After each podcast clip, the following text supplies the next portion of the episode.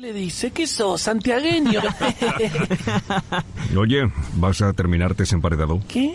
Da, boludo, ¿por qué hablas así? Bueno, ahora debemos hablar de esta manera. ¿Qué? Ya entiendes, globalización es que debemos abarcar nuevos mercados. Da, acá joder. No, en serio, debes acostumbrarte, viejo. Vamos, el acento argentino es muy argentino. Sí, hasta suena por... Pero basta de decir hablar así.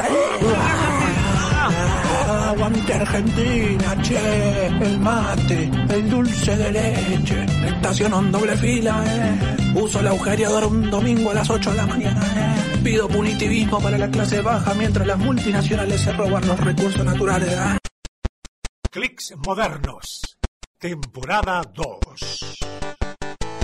El único programa del multiverso radial que difunde exclusivamente la industria cultural argentina. Lo audiovisual, lo editorial, lo multimedial. Haga clic aquí para unirse. En los clics de esta semana conocemos a Diana Travesani, que a partir de su libro Me proclamo disca, me corono renga, narra su historia y su segunda vida. Me proclamo disca, me corono renga, eh, es el título. Eh, bueno, yo creo que, que más me conocen en la ciudad por, por ser la chica del botellazo, la chica de calle corriente o de la chamullera. Son las identidades que, que se me han dado desde el primer momento cuando pasó lo que pasó en el bar, en la vereda del bar. Y bueno, creo también que es lo que da, va, creo no, es lo que da inicio a mi militancia, a, a mi, a mi militancia disca o, o renga o a mi militancia por los derechos de las, por nuestros derechos de las personas con discapacidad. Y, y también es, eh, es lo que me da esta nueva parte de mi identidad. Yo cumplo los años el 13 de octubre eh, y el incidente fue el 27 de octubre. Entonces, dentro del mismo mes, y yo creo que eh, a mí me da mi edad de vida, me la da mi nacimiento, el 13 de octubre, eh, y, y mi edad de, de vida renga me la da el día del incidente, el 27 de octubre. Considero ambas fechas válidas porque ambas fechas dan, le, dan, eh, le dan nacimiento a una parte muy, muy grande o muy fuerte en, mi identidad. Una, mi vida misma, y la otra, bueno, una, yo siento que, creo que es medio pedorro decir, eh, siento que volví a nacer, pero es de alguna manera un segundo nacimiento o, una segunda chance de, de vida que, que, tuve.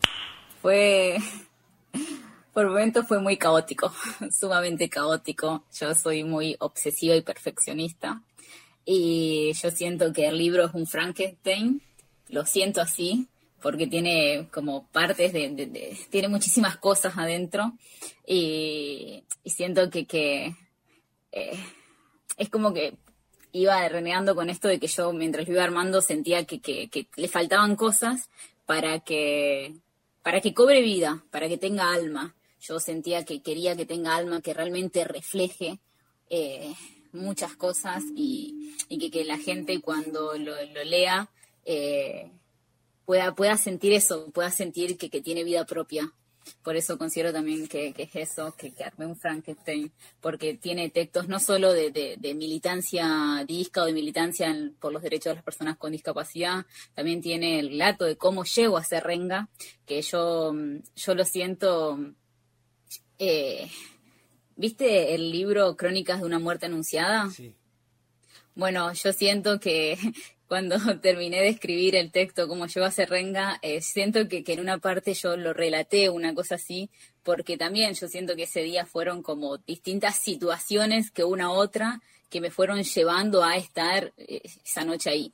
Y después tiene textos, tiene poesías, tiene frases, tiene carteles de, distintas eh, luchas sociales que apoyamos como equipo que hizo parte de este proyecto, porque hay muchísima gente que, estuvo atrás de este libro todas las personas que, que, elegí para que me acompañen, eh, y que me eligieron para acompañarme también, eh, son gente que, que, es amiga, son mis, propios mis propias amigues y que también eso, yo, yo quería que sea gente que, que me conozca o que sepa más de mí, ya que, que, quizás es el, eh, por empezar porque es mi primer libro y, por segundo porque también relato algo que, que, yo realmente considero que es un devenir del dolor a la lucha, entonces quería que sea gente que, que conozca un poco mi esencia, si se quiere, de alguna manera. Tiene ilustraciones, eh, tiene, eh, tiene manifiestos, bueno, tiene un popurrí. Yo mm, escribo eh, frases, poesías desde que soy muy pequeñita. Obviamente, entendamos la poesía que a lo que escribía poesías cuando tenía 7, 8 años. Em, pero pero, pero me, gustaba mucho y, siempre fue como la escritura, siempre la encontré como un faro o como, o como eso que, que, me salvaba de mí misma muchas veces y que así como yo paría un escrito, los propios escritos te van pariendo a vos y te van ayudando a encontrarte en tus identidades, en tus múltiples identidades, y yo siento que eso es la escritura para mí, y que escribir un libro propio fue el mayor sueño de toda mi vida, y tuve intentos de un montón de, de intentos de proyectos de libros, y todos quedaban en la nada, tengo un montón de, de, impresiones hechas ahí, pero que quedó en la nada, porque es eso justamente, nunca terminaba de hallarme, de encontrarme en esos escritos, nunca sentía que realmente ahí estaba yo, y, y, que es como, y siempre se me complicaba mucho, y cuando me pasa lo del botellazo, yo siento que mi cabeza estalló, además de literalmente, eh, simbólicamente, porque me di cuenta que lo invisible, lo invisible realmente que son las personas con discapacidad en nuestra sociedad. Y cómo nos criamos durante toda la vida con una crianza muy normativista y capacitista, tanto yo como ustedes también y como la sociedad toda. Somos criados, somos criadas de esta manera. Y, y cómo nos criamos con la discapacidad al lado, pero ni siquiera la podemos reconocer como una identidad válida, como, como vidas que merecen ser vividas, como vidas donde sí hay dignidad y como vidas donde... Eh, eh, donde se puede llevar adelante una vida común y corriente. Realmente fueron, eh, creo que sobre todo el primer año, el primer año, primer año y medio fue muy duro, fue muy difícil. Me dolió, no lo voy a negar, me dolió horrores, eh, porque realmente volví a aprender a escribir, a masticar, a moverme, a hacer pis y caca por mi cuenta, a, descubrirme en mis nuevos movimientos, en mis nuevas sensaciones, en las sensaciones que ya no tenía. Entonces, a que me miren todo el tiempo también desde, desde otro lugar, muchas veces desde mucho de la, de, la mirada muy lastimosa y, me rompía soberanamente casi meto la pata con una palabra, pero me rompía soberanamente la paciencia. Y, pero también entiendo que es parte de, de, cómo se piensa en nuestra sociedad la discapacidad o, bueno, a quedar en una situación de discapacidad. Y, y al principio a mí me chocaba mucho el, el que ahora yo iba a ser pensada, ahora yo iba, yo era una persona con discapacidad y yo iba a ser pensada de esta manera y yo sabía perfectamente cómo se pensaba a las personas con discapacidad y entonces sí me asustó y me dio miedo, pero creo que también fue el impulso que, que, me dio a decir, no, bueno, a la mierda, yo esto no lo puedo cambiar, lo que pasó, pasó. Entonces, bueno, ahora lo que puedo hacer es ir tratando de, encontrarme, eh, de buscarme, soy siempre, siempre fui muy inquieta, muy curiosa, entonces, eh, nada, creo que, que, quería saber sobre, sobre esta nueva yo que estaba viviendo y me ayudaron mucho los algunas lecturas, me refugié mucho en las militancias del activismo borde, del activismo travesti trans, del activismo de las identidades no binarias, eh, del activismo afrodescendiente. Me, encontré mucho en, bueno, en, poder ir charlando con, este, con estas personas también en que había cosas que, bueno, que nos atraviesan a todos y al, ser identidades disidentes. Eh, este, este, lugar el que se nos relega del no ser, del no ser lo normal, de esto, que, de, que hay algo en nuestra identidad o corporalidad que está mal.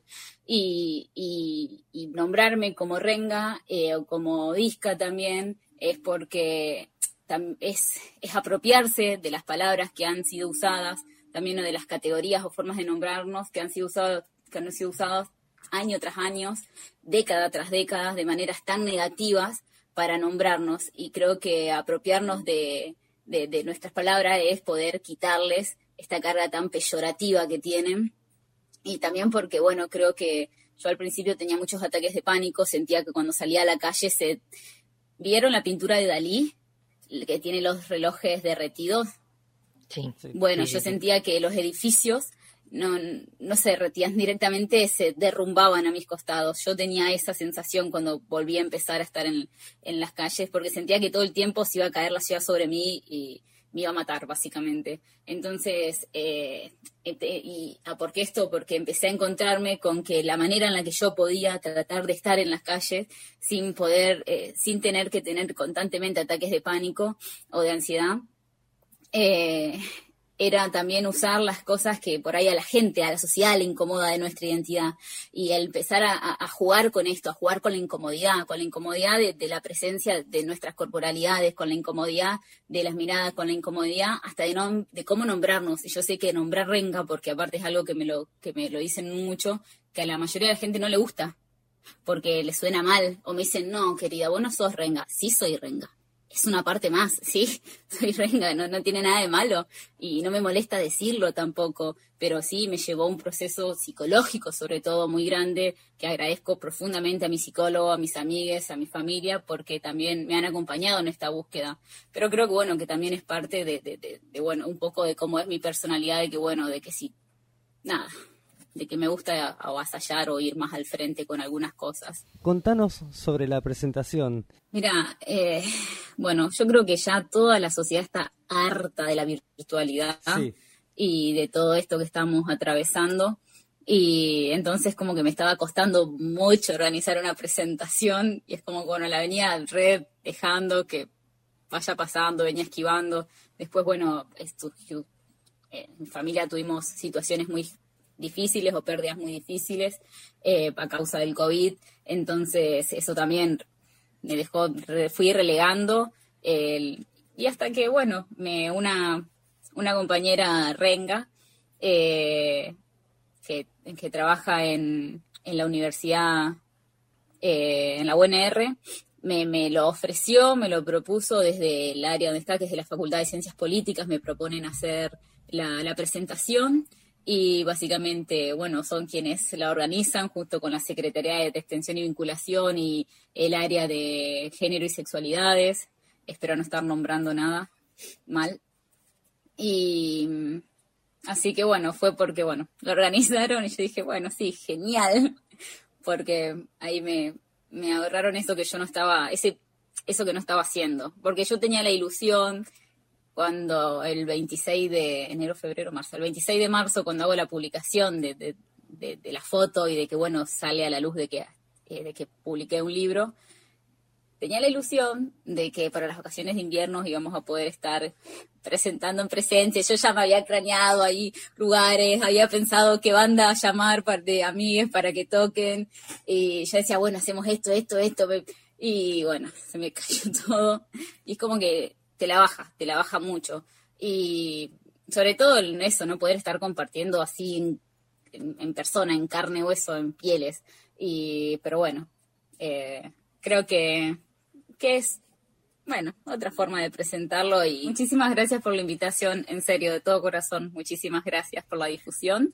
Y bueno, muchas gracias a quienes están escuchando y bueno, les dejo un abrazo de sol. Chao.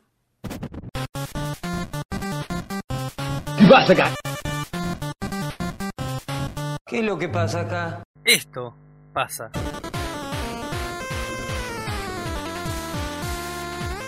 Distrito Radio en clics modernos. Las producciones del espacio de comunicación de los pibes y las pibas de Barrio Ludueña, creado a partir del programa Santa Fe Más. Suena en la 91.3.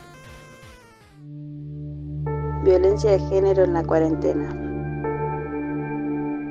La violencia de género es un tipo de violencia física, psicológica, simbólica e institucional, ejercida contra cualquier persona o grupo de personas sobre la base de su orientación o identidad sexual, sexo o género que implica de manera negativa en su identidad y bienestar social, físico, psicológico o económico.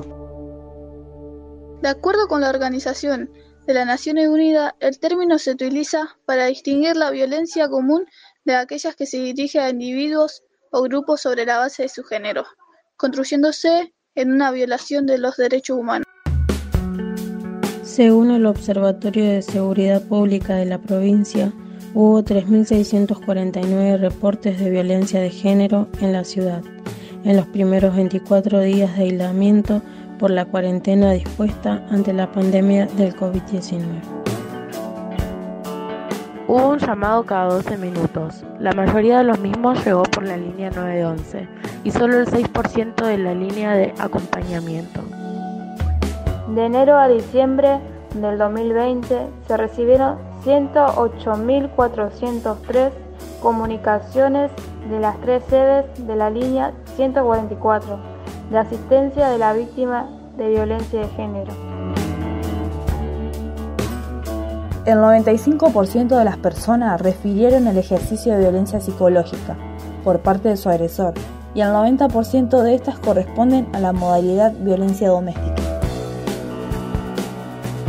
El 67% refirió haber atravesado una situación de violencia física, mientras que el 37% afirmó haber estado en situación de violencia económica y patrimonial. En cuanto a quienes padecieron la violencia, el 98% son mujeres, de las cuales el 63% tienen entre 15 y 44 años, mientras que el 90% de las personas agresoras fueron varones, de los cuales el 44% eran exparejas de las mujeres agredidas y el 39% parejas actuales. Recordá que si sufres violencia de género podés comunicarte de manera gratuita las 24 horas, los 365 días del año a través de un llamado al 144 o por WhatsApp al 11 27 71 64 63 por email a línea 144 arroba y descargando la app línea 144.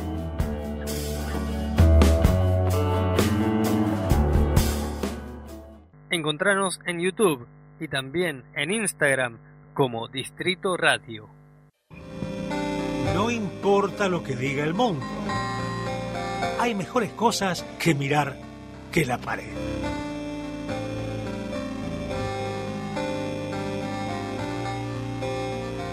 Clicks Modernos, una producción de aire libre radio comunitaria. Conducción Gerardo Lara. Presentaciones Roberto Lara.